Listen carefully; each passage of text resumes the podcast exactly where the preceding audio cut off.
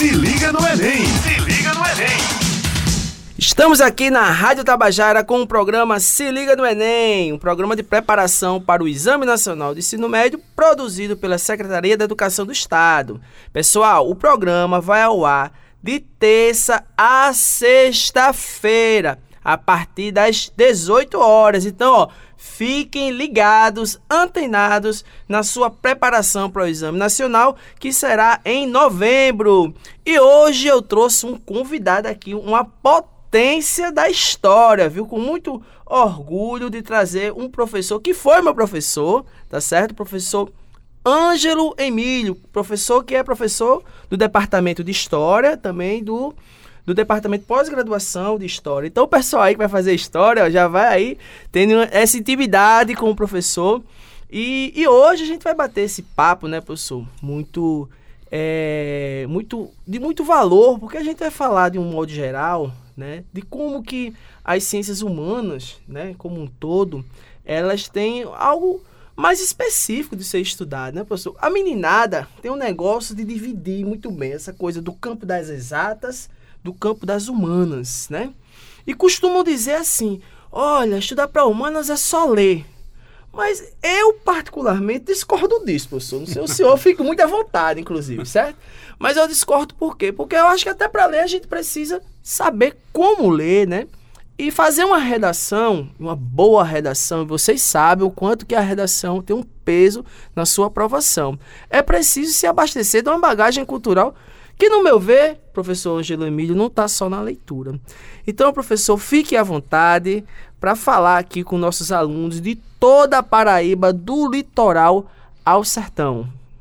Tiago, grato aqui pelo convite, fico muito honrado e satisfeito voltar a encontrá-lo assim pessoalmente depois de um certo tempo, né? Porque depois da pandemia a gente não sabe quanto tempo faz que não encontra presencialmente as pessoas, né? Eu começo com uma pequena provocação, 10, 12 anos atrás, eu estava num churrasco, né? E tinha um pessoal, tal, tinha um professor de física, né, da UFPB, e ele olhou meio provocativamente para mim e disse assim: "O que é que vocês estudam em história?", né? Olhou com aquela Eu olhei com aquela cara bem cínica e disse, basicamente história. Quem tá ao lado do rio. Ele ficou olhando assim, sim, mas e vocês? O que é que fazem? Eu disse, olha, meu amigo, basicamente é o seguinte: você coloca um carrinho no laboratório e vai fazer, por exemplo, eu não estou querendo eh, minimizar, né, entende? Mas você vai querer fazer toda uma série de investigações acerca das forças físicas que incidem no movimento do carrinho. Né? Aí eu disse, então você vai calcular ali a velocidade, é, a angulação da curva, uma série de, de, fatores do carrinho. A minha preocupação é com a cabeça do cara que dirige o carrinho. Né? Eita, que é essa boa. a questão, né? É, a gente lida com o fator humano nas relações sociais, na relação com a natureza. Né? Então, evidentemente que nosso objeto ele é muito mais impreciso né, do que você calcular fisicamente a velocidade de um carrinho. Mas, é, como dizia um, um, um, antigo historiador, que foi meu mestre, seu mestre, né, um francês chamado Marc Bloch, ele diz assim: é, como agir bem sem compreender bem. Né? Então, a finalidade das ciências humanas, basicamente, não é produzir aquele tipo de conhecimento que tem uma utilidade imediata. Né? Por exemplo, você vai fazer engenharia de alimentos, você vai produzir um alimento, né? vai fazer pesquisa e vai produzir um alimento para uma uh, linha fabril de alimentos. Você vai fazer engenharia civil, você vai construir edificações, pontes, enfim é, você vai fazer a medicina, ela tem uma aplicabilidade na área da saúde humana, das doenças, enfim. É, o que é que as ciências humanas elas trazem? Elas não trazem essa utilidade de imediata aplicação, mas elas nos ajudam a pensar melhor, né? Porque o mesmo celular que pode ser usado, né, e que ele é um produto tecnológico que vem da ciência, e ele pode ser usado para fazer muitas benesses, como, por exemplo, você assistir um programa sobre o Enem, ele pode ser usado para que sejam cometidos crimes, para espalhar falsas notícias, né, para aplicar golpes. Né? Então, veja, a nossa sintonia, o nosso modo de ver está em entender as relações humanas e sociais, como é que elas se dão no tempo. Então, mesmo que você não vá fazer a área de humanas, né, não se interesse por história, sociologia, antropologia, filosofia, enfim, você não se interesse por essa é, área, você, como um futuro profissional da área tecnológica ou das biomédicas, enfim, de qualquer outra, você tem que ser um cidadão bem é, é, é, perceptivo daquilo que o cerca. Né? E as humanidades lhe dão exatamente essa possibilidade. Eu conheço grandes profissionais das áreas das biomédicas ou das áreas tecnológicas que são grandes humanistas. Por quê? Porque eles conseguem ter uma visão maior do que o puro tecnicismo. Né? Então, o conhecimento técnico ele é imensamente necessário, a gente não vai, né? mas a aplicação, a aplicabilidade, as repercussões da aplicação desse conhecimento técnico, que são questões humanas, né? E com rebates ambientais também. Então a gente consegue ter um olhar mais amplo. Eu diria que você vai estudar humanidades para conseguir ver mais e ver mais longe. Gente, é pedrada, viu? Fica antenado, fica atento. Professor, o senhor falando, me veio a imagem de um filme, um filme clássico, né? Eu acho que você, meu amigo, minha amiga, que não, não viu esse filme, tem a obrigação de vê-lo.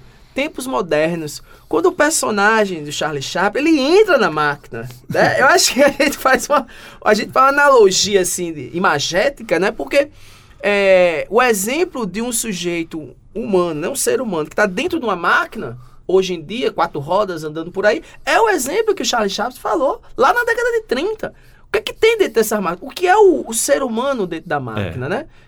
E como ele fica, digamos assim, num primeiro momento se tenta maquinizar o ser humano e num segundo momento ele prova que não é máquina, né?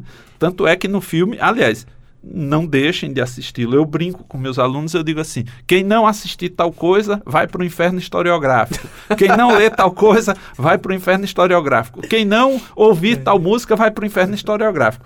Como é que é o inferno historiográfico? É um lugar bem chato. Enfim. Então, quem não assistir Tempos Modernos está condenado ao inferno historiográfico.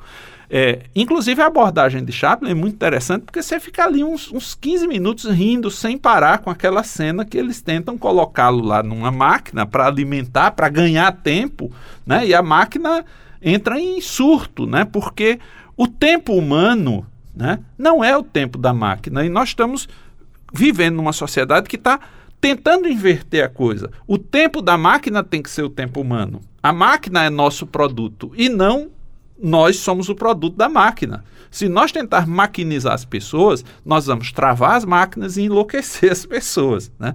Nós temos que humanizar as máquinas para que elas sirvam a fins humanos. E né? usar em nosso benefício. Em nosso né? benefício. E de todos, não é de poucos. Isso, né? É bom isso. que se diga. Isso é importantíssimo. Até porque a gente vive num mundo tão tecnológico né, que não tem como ficar fora. A gente tem que absorver né, esse conhecimento é, digital né, e utilizar ao nosso, ao nosso favor. Né? Interagir, espalhar ciência, espalhar inteligência, espalhar a cooperação. Né? Então, há outras possibilidades além de ficarmos insanamente competindo uns contra os outros para chegar, sabe-se lá onde. Tem um abismo lá na frente. Pode ser que seja lá o destino. Né? É, e a gente não sabia, né, professor? A gente, assim, trazendo um pouco para agora é, essa percepção das tecnologias e como que o estudo né? Ele pode se beneficiar disso, né? Meu amigo e minha amiga que está escutando aí, sabe que existe muitos, é, eu diria assim, muitas ferramentas de, de, de aprendizagem, né? A gente, quando fala, pessoal, em estudar, vamos estudar para o Enem, não caia na armadilha de achar que você tem que abrir uma enciclopédia, né, um livro gigante e sair lendo, lendo, lendo, absorvendo tudo, né, pessoal? Hoje em dia, o estudo, ele tá, tá na imagem, né? Você pode escutar um podcast como esse que vocês estão escutando, né? Mas a leitura em si também, ela nunca deixou, e no meu entendimento, é o que eu acho, não é a grande verdade absoluta, mas no meu entendimento a leitura ela é um pilar básico né, de interpretação. Inclusive, existem estudos né, que falam que é onde a gente absorve melhor. Sim. Você teria alguma dica, assim, em se falando de ciências humanas, é que é uma prova que todos os alunos falam, ah, tem que ler muito, é muito texto. Né? Existem tipos de leitura, né, é, um, leituras mais ativas. Né? Senhor teria alguma sugestão é, de, de, modos né, de, de, de ler para os nossos estudantes, para os nossos amigos e amigas que estão nos escutando? Olha, mais do que o que ler exatamente, eu ficaria até um pouco temeroso de dizer, indico tal livro para um estudante de ensino médio, eu estando trabalhando com ensino superior e não sei se fica distanciado, né? Quer dizer, por exemplo, um livro que a gente usa sempre no, no, na introdução aos estudos históricos, que é a Apologia da História de Mark Bloch, né, é um livro que eu imagino que para um estudante de, de, ensino médio talvez ficasse um tanto complicada a leitura. Né? Mas, independente disso, eu acho que mais o que se lê é como se lê. Se lê. Né? Porque, veja, primeiro, a leitura é uma coisa que pode ir muito mais longe do que a simples decodificação de um texto escrito. Né? Você pode ler uma paisagem, né? digamos, uma paisagem geográfica. Você, na paisagem geográfica, você pode perceber a ação humana. Você olha um rio e você vê um cano soltando dejetos naquele rio.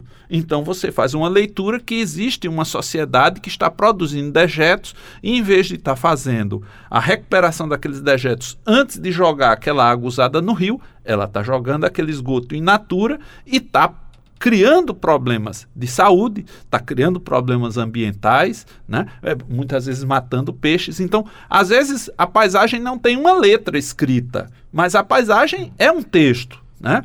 Ou você ouvir uma sonoridade e essa sonoridade ser também um texto a ser lido, a ser interpretado. Veja, a música, a arte, particularmente a música, assim, pela sua, digamos assim, é, é, natureza mais etérea, né? Ela faz com que sua mente viaje. Você lê aquilo, né? E como grandes músicas, elas fazem grandes leituras de mundo. Por isso você vai estudar um certo período, digamos assim, a ditadura brasileira e os professores. Ouça Caetano, ouça Chico, eh, Gil, enfim, vários eu estou dando aqui alguns, mas tem muitos, né? Vários compositores e cantores interessantes. Por quê? Porque eles estão provocando uma leitura de realidade. Né? É, então, veja, a pessoa vai fazer a leitura de um texto histórico, eu acho que tem um primeiro problema de atitude. O que é que ela vê na história? Ela vê que ela diz assim: não, para que é que eu vou ler isso? Para saber de gente morta. Né? Como se fosse uma isso, né? exumação mortuária. Né? Na verdade, o que a gente diz em história é que você não estuda mortos você estuda pessoas que estiveram vivas.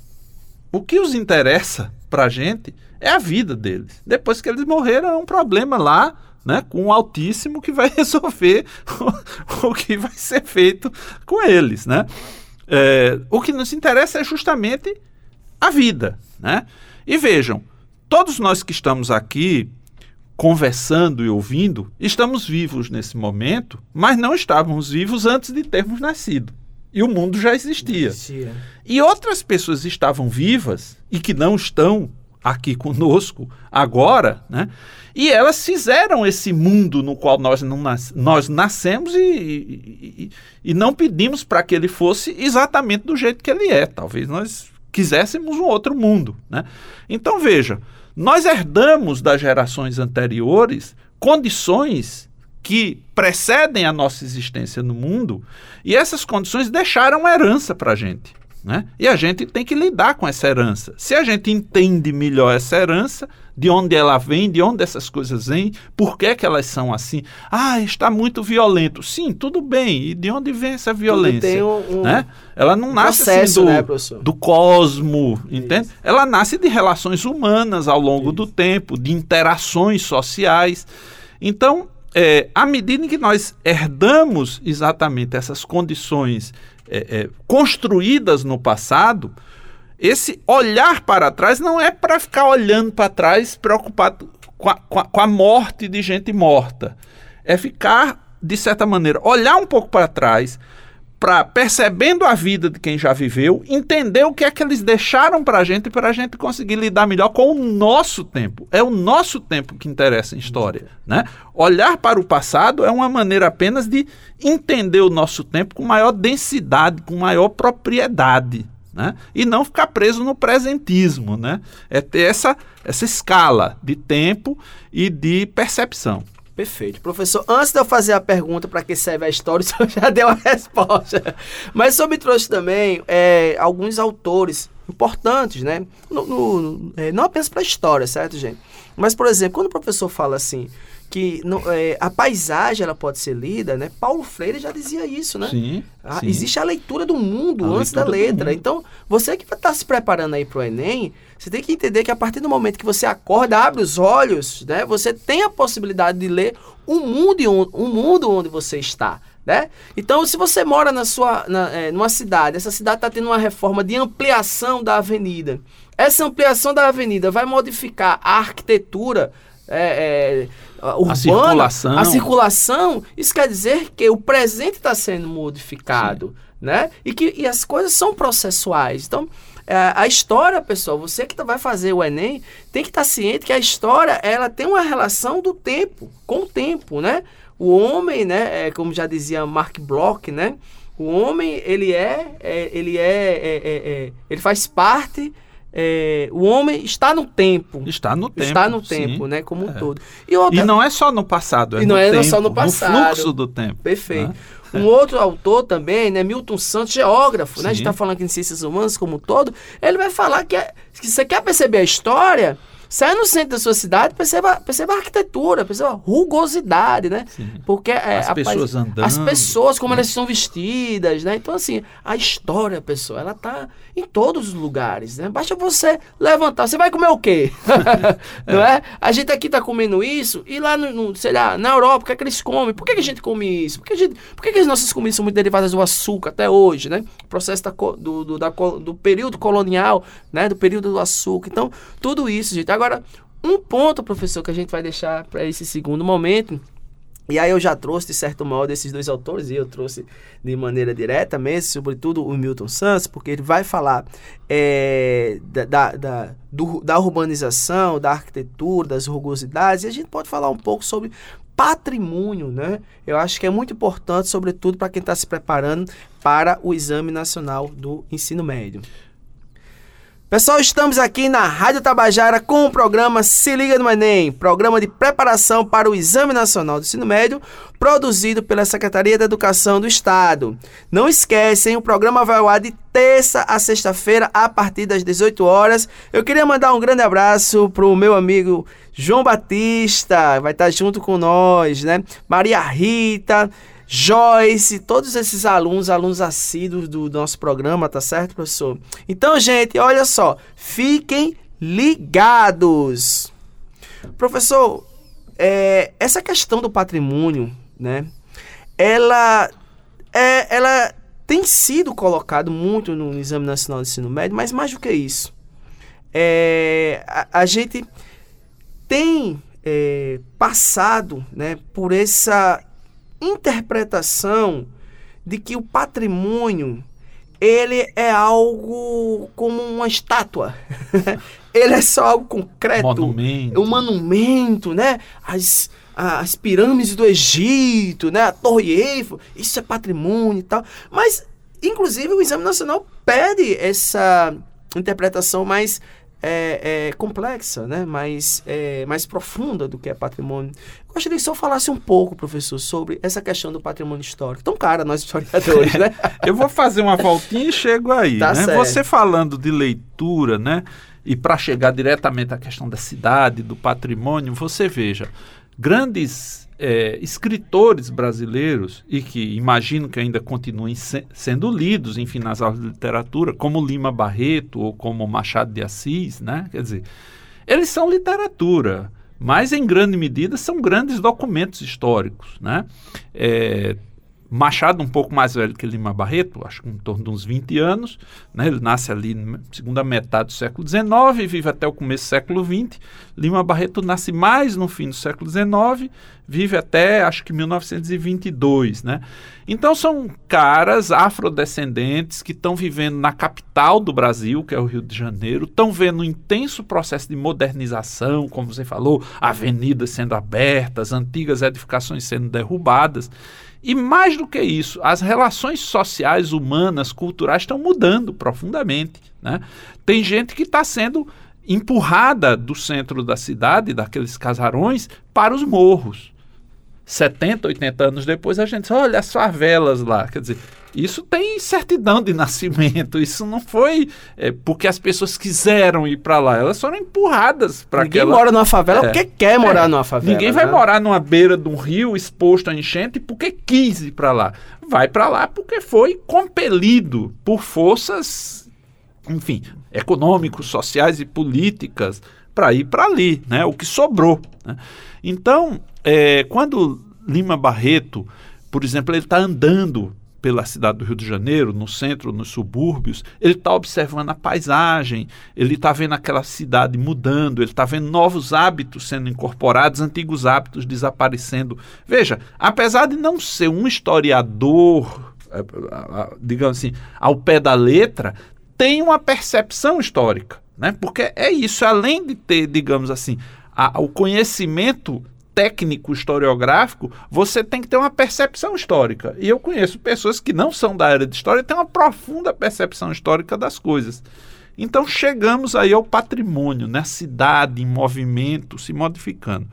Bom, a ideia de patrimônio, né, na nossa cultura ocidental, é a ideia de bens que são transmitidos de gerações para gerações. Né? Então, você, na sua casa, que está nos ouvindo, você tem algum patrimônio seu. Né? seu tênis que você gosta demais dele, seu tênis bacana, né? É, enfim, é, ou outro objeto que você considere que é um bem muito caro a você. Muito caro, não só estou dizendo do ponto de vista financeiro, né? Muito caro do ponto né? de vista sentimental, de memória, né? né? de memória, algo que você guarda da sua infância, né? Ah, aquela camisa que eu mais gosto, enfim. Isso é, em certa medida, é um bem seu, né? É, faz parte do seu patrimônio. Então, nossa família também tem, quer dizer, tem desde o patrimônio, quando você é proprietário de uma casa, aquilo ali é um patrimônio que pertence à sua família, né? ou você não tem você não, não, não, tem esse patrimônio, mas as pessoas, eu diria que a pessoa mais é, destituída de bens, ela tem seus poucos patrimônios, né? Uma pessoa que, que que é um residente na rua, ela tem ali aquela colcha, aquele, aquele é, travesseiro, papelão, aquilo ali, o papelão sim, ele é o seu pequeno patrimônio, né? Então veja, a ideia de que o acesso ao patrimônio, né? Então nós temos um patrimônio que é privado das pessoas, a sua casa, né? o seu automóvel, é, mas nós temos uma ideia de que o patrimônio também é algo do público, né? vamos pensar em coisas muito mais é, menos perceptíveis. O ar que nós respiramos é um patrimônio da espécie humana. Né? Se nós destruirmos né, a atmosfera, nós inviabilizaremos a vida humana no planeta. Né? É, as matas né, de uma cidade como João Pessoa, por exemplo, que tem matas é, densas, elas provocam uma certa ambiência climática que sem elas né, a cidade se torna super quente e está a cada dia perdendo mais cobertura vegetal. Essa cobertura vegetal é um patrimônio. Os bens do passado, né, eles são referências. Você passa, você vê aquilo ali desde pequeno, aquela construção, por exemplo, está ali. Aquilo ali é, é um patrimônio da sua, digamos, da sua memória, né? É, o maior patrimônio, enfim, são as pessoas. As pessoas são patrimônios, elas são, são bens da existência. Né? Então, respeitar a vida das pessoas significa respeitar um patrimônio. É, então, é, imagine, nós temos uma visão do patrimônio muito mais ligada a bens edificados, a monumentos, a casas, e que de fato são. Né? Imaginemos, por exemplo, a gente tem um bem superlativo aqui na cidade de João Pessoa, que é o complexo franciscano, né? o convento de Santo Antônio, tudo. É uma obra barroca, né? construída desde o fim do século XVI até o século XVIII, né? em várias etapas. Ela tem uma, ela é portentosa, ela tem um, um, um, uma riqueza artística ali embutida, né? Bom, Primeiro, se você vai ali e você conseguir ler o patrimônio, você vai achar, por exemplo, uma pequena capela lateral da Capela Dourada, que é a Capela de São Benedito, né? que era justamente onde os escravizados dos frades franciscanos acompanhavam a missa. E está lá a imagem do São Benedito. Né? E a gente às vezes não para para se perguntar assim: quem carregou essas pedras? Né? É como se as pedras estivessem sempre lá pode ter certeza que não foram os frades franciscanos de maneira que alguma. carregaram as pedras. Eles podem até, por uma questão de humildade, de voto Sim. de humildade, terem participado. Sim, Mas essencialmente foram trabalhadores, a grande parte deles escravizada, que carregou aquele peso e levantou aquele, né, aquele bem patrimonial. Então, quando a gente consegue é, olhar além do, da, do estático e a gente percebe a dinâmica, o movimento, a gente consegue ver muito mais, né? ampliar o nosso olhar. Então, se a gente pensar a cidade não como um amontoado de coisas, mas como um grande bem patrimonial, a cidade é nosso patrimônio maior. Né? É circular pela cidade, poder andar pelas ruas, não ser atropelado, respirar um bom ar, encontrar uma bela sombra, ir num parque, estar numa praça pública, divertir-se, ter lazer, ir à praia é um patrimônio, é um bem, né? É, é, intangível das pessoas. A gente não pega esse bem na mão, ele não tem um valor financeiro, mas é um valor superlativo. Sem ele a gente não vive. A vida é uma chatice. E para a vida ser uma chatice, melhor não, não dizer para a cegonha esquecer da gente. Né? As pessoas, por exemplo, têm direito à felicidade como um bem. É, é, é, inalienável de qualquer ser humano. Né? Há pessoas que nasceram com a ideia de que elas são muito melhores do que as outras e que as outras não têm direito à felicidade, só elas. E elas próprias se tornam extremamente infelizes. Né? Não é à toa que a ansiedade e a depressão batem em todas aí, as classes né? sociais. Né? Pois é, professor. É, Essa questão do patrimônio é muito interessante. E o senhor traz agora, né? O senhor trouxe no final da sua fala uma concepção de classe, né? Porque é, a gente entender, por exemplo, que existem os patrimônios tangíveis, né? Que são esses que o senhor falou, né? Materiais, né? São tangíveis. E os imateriais, aquele que a gente não pega. Por, por exemplo, o trabalhador que está lá levantando essas pedras, né? Possa ser que no final de um domingo ele pudesse é, é, ir para um jogo de capoeira, né? Ou a, Ir no a, a- futebol. ou ou, ou, as mulheres, né?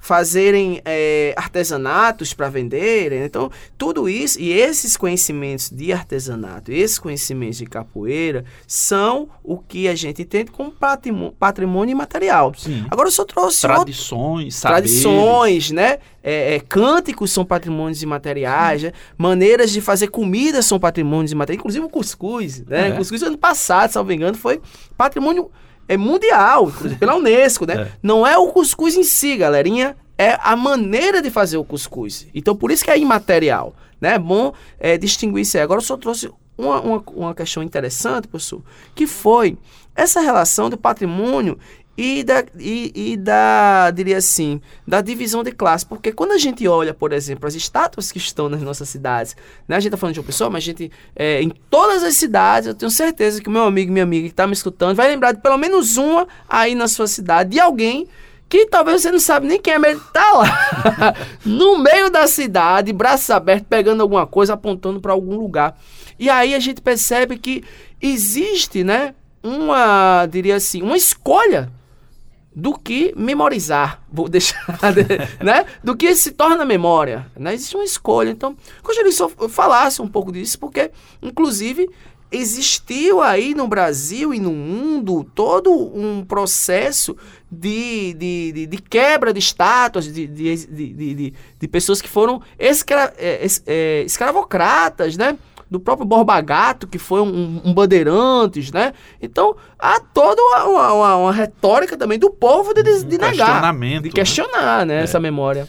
Eu vou dar um exemplo bem, bem pontual, né? Numa única praça da cidade de João Pessoa, a gente pode ver tudo isso, né?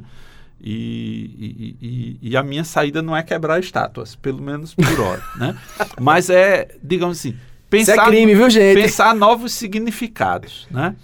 Veja, é, quem vem pela Avenida Duque de Caxias, no centro, a pessoa vem da lá do convento franciscano em direção ao Palácio do Governo, né?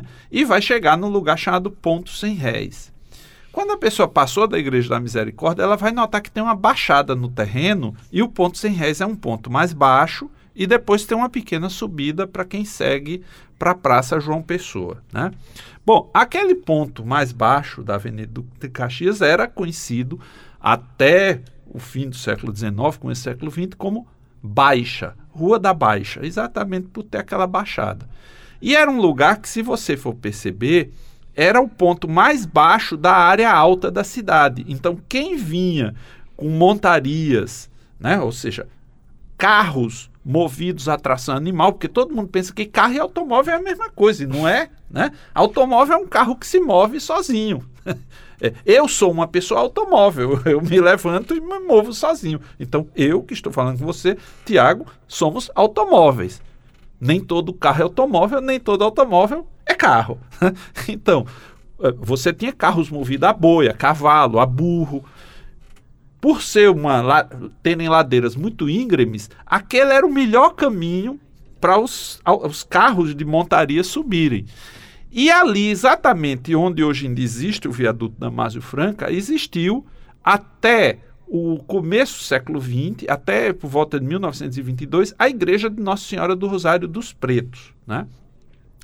Essa igreja, né, e várias colegas nossas, enfim, várias pessoas estudaram, né, eu vou lembrar aqui da tese da professora Vitória Lima, né, é, que ali havia essa igreja do Rosário e era um lugar de intensa presença afrodescendente e com muitas festividades, muitas batucadas, congadas, enfim, quando tinha a festa de Nossa Senhora do Rosário, havia todas aquelas festividades. Veja bem, é, em nome da modernização da cidade, esse monumento foi arrancado daquele lugar. A Igreja do Rosário foi transferida para o bairro de Jaguaribe e aí já não foi com essa identidade negra, ela foi, de certa maneira, eh, relegada. Né? É, praça, passa a ser um, um- um ponto de bondes né? e é dado o nome à praça de André Vidal de Negreiros, né? que é exatamente um personagem paraibano do século XVII que foi governador de Pernambuco, foi governador do Maranhão, foi governador de Angola e era um grande escravista. Né? Então, o espaço negro da memória da cidade foi suprimido e a ele foi dado o nome de André Vidal de Negreiros. Né? Para contrabalançar, foi colocado ali de frente Livardo Alves, né, que, que, enfim, era um grande compositor, popular e tudo, quer dizer, que de certa forma contrabalança. Eu imagino, né, enfim, que mais do que de, dizer delenda André Vidal, né, como, destrua André Vidal, é, eu construiria um monumento à memória negra de frente, entende? Onde era a Igreja do Rosário dos Pretos, para justamente criar um texto na praça, né? Para que a praça dialogue. Né? Não precisa tirar André Vidal da história, é recolocar essa presença negra, afrodescendente ali, dessa Paraíba, dessa pequena África paraibana, né? É isso, né? Então, no final das contas, me parece que é história é muito mais essa capacidade de ler o mundo, né? E obviamente a gente precisa ler bons livros, né? Se eu falei que a gente lê a paisagem, Sim. né? também a gente deve, né? É, a- Livros de literatura, né? Livros o senhor citou o, o próprio né? Barreto, o Machado de Assis, existe um, Sim. um- um- existe um livro que fala sobre a percepção histórica do próprio Machado de Assis. Sim. Então, pessoal, separa aí uma literatura, não vai ler tudo, mas separa uma literatura, vai te ajudar no vocabulário, mas também vai te dar uma percepção da paisagem histórica de um lugar, de um lugar e um tempo que você não viveu. E se você tem um livro didático, é, veja, melhor do que o melhor livro é a boa leitura. Né? Um bom livro não resiste a uma leitura mecânica, desinteressada. O, o, eventualmente, o pior livro possível, um bom leitor fará um ótimo proveito. Então, a questão está muito mais é, em quem lê no que do que é lido. Né? Quem lê tem que ter uma, uma leitura aguçada, uma leitura questionadora, uma leitura problematizadora. E aí, evidentemente, a gente, óbvio, há, há, há excelentes livros e livros nem tanto, né? É, mas uh, você vai, por exemplo, o, o, o Bloch, né, que eu falei, esse historiador francês, ele diz o seguinte, que toda aquela pessoa que, que tem aquele encanto meio é, infantil pelo passado, que gosta dessas histórias de, de eh, cavaleiros medievais ou múmias, enfim, essas coisas aí, é, existe um encanto, né? Ele diz esse encanto é um encanto proto-histórico, assim, no sentido, a pessoa tem uma certa, né? Mas ele diz, e para para você ir além, ele disse, você precisa ter um certo treino, né?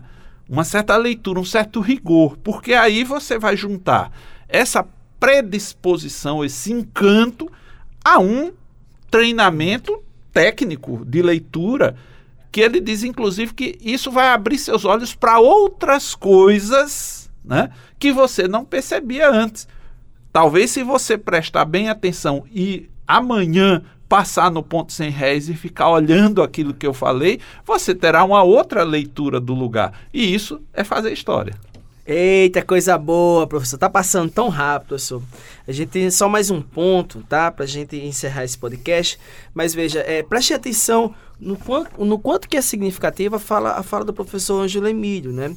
Ele, quando traz essa questão da paisagem histórica, né? Está trazendo para você a oportunidade de estar interagindo com o conhecimento histórico, com a memória, com também o seu objetivo de fazer uma boa prova. Porque a partir do momento que você lê algo, sai à rua e faz essa analogia do que você leu com o que você está vendo, né? Você está aí é, fazendo é, uma, um, um, diria assim, um fechamento, uma virada de chave importante que vai te levar a outro lugar, né? É, talvez quando você está vendo um eu gosto, eu gosto, viu, professor? Particularmente de séries, né? Esses streams aí, tem muita coisa boa, né? Muitas séries boas, eu históricas. É, então, a gente quando está assistindo lá, né, nessas plataformas, e, e, e pega alguma coisa da, da, histórica, né? Se permita fazer as analogias com o que você leu, com o que você está vendo, com o que, com o que você está conversando com o seu amigo, com a sua amiga, né? É, estudar não é algo que tem que ser densamente é, uma leitura que você vai ficar perturbado ali em terminar aquele livro, você pode parar o livro em qualquer momento. Você pode, inclusive, até ler outro se você queira. Você pode escutar uma música também. Né? Eu acho que essas pontes que a gente cria, professor, entre o que se lê, o que se escuta, o que se vê, o que se conversa, é o que a gente monta no nosso HDzinho aqui. Para você, meu amigo e minha amiga que tá, vai fazer o Enem, isso é muito importante. Essa bagagem cultural para a resolução das questões de ciências humanas é importante, e especialmente para a escrita de uma redação. Porque muito mais do que você saber a forma, você tem que ter o conteúdo.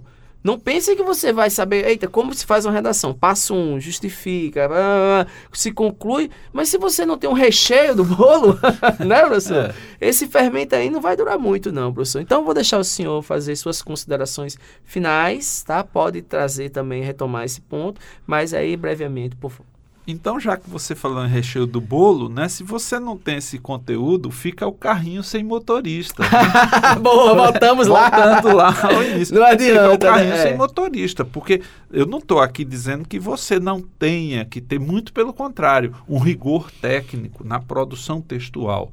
Mas você tem que ter ideias, né? E você não tem ideias, elas não vêm assim pelo. Entende? Só para o vento e as ideias, né? Não, você tem que.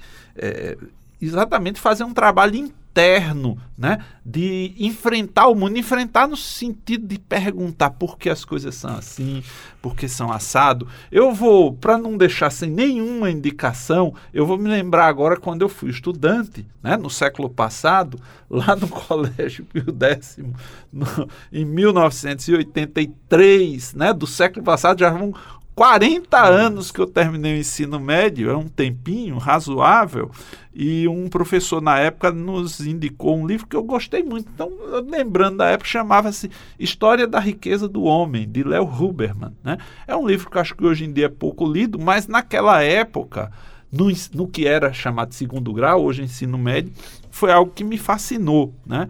Mas, enfim, é, menos do que essa questão de uma indicação, é isso, é você ser um leitor arguto.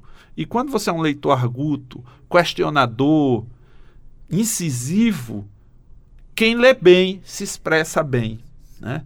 Então, é, quando você vai é, fazer uma prova né, de um Enem, você vai fazer uma redação, você vai fazer uma prova da área de humanas, ou mesmo das outras áreas, né, é, é muito menos do que querer decorar fórmulas, memorizar mecanicamente as coisas, é se fazer as perguntas. O que é isso? Para que serve? Como se faz? Quando você tem isso, o aprendizado se torna prazeroso e, e, uma coisa aparentemente natural, porque não é natural. É um trabalho que você fez consigo próprio. É um trabalho intelectual.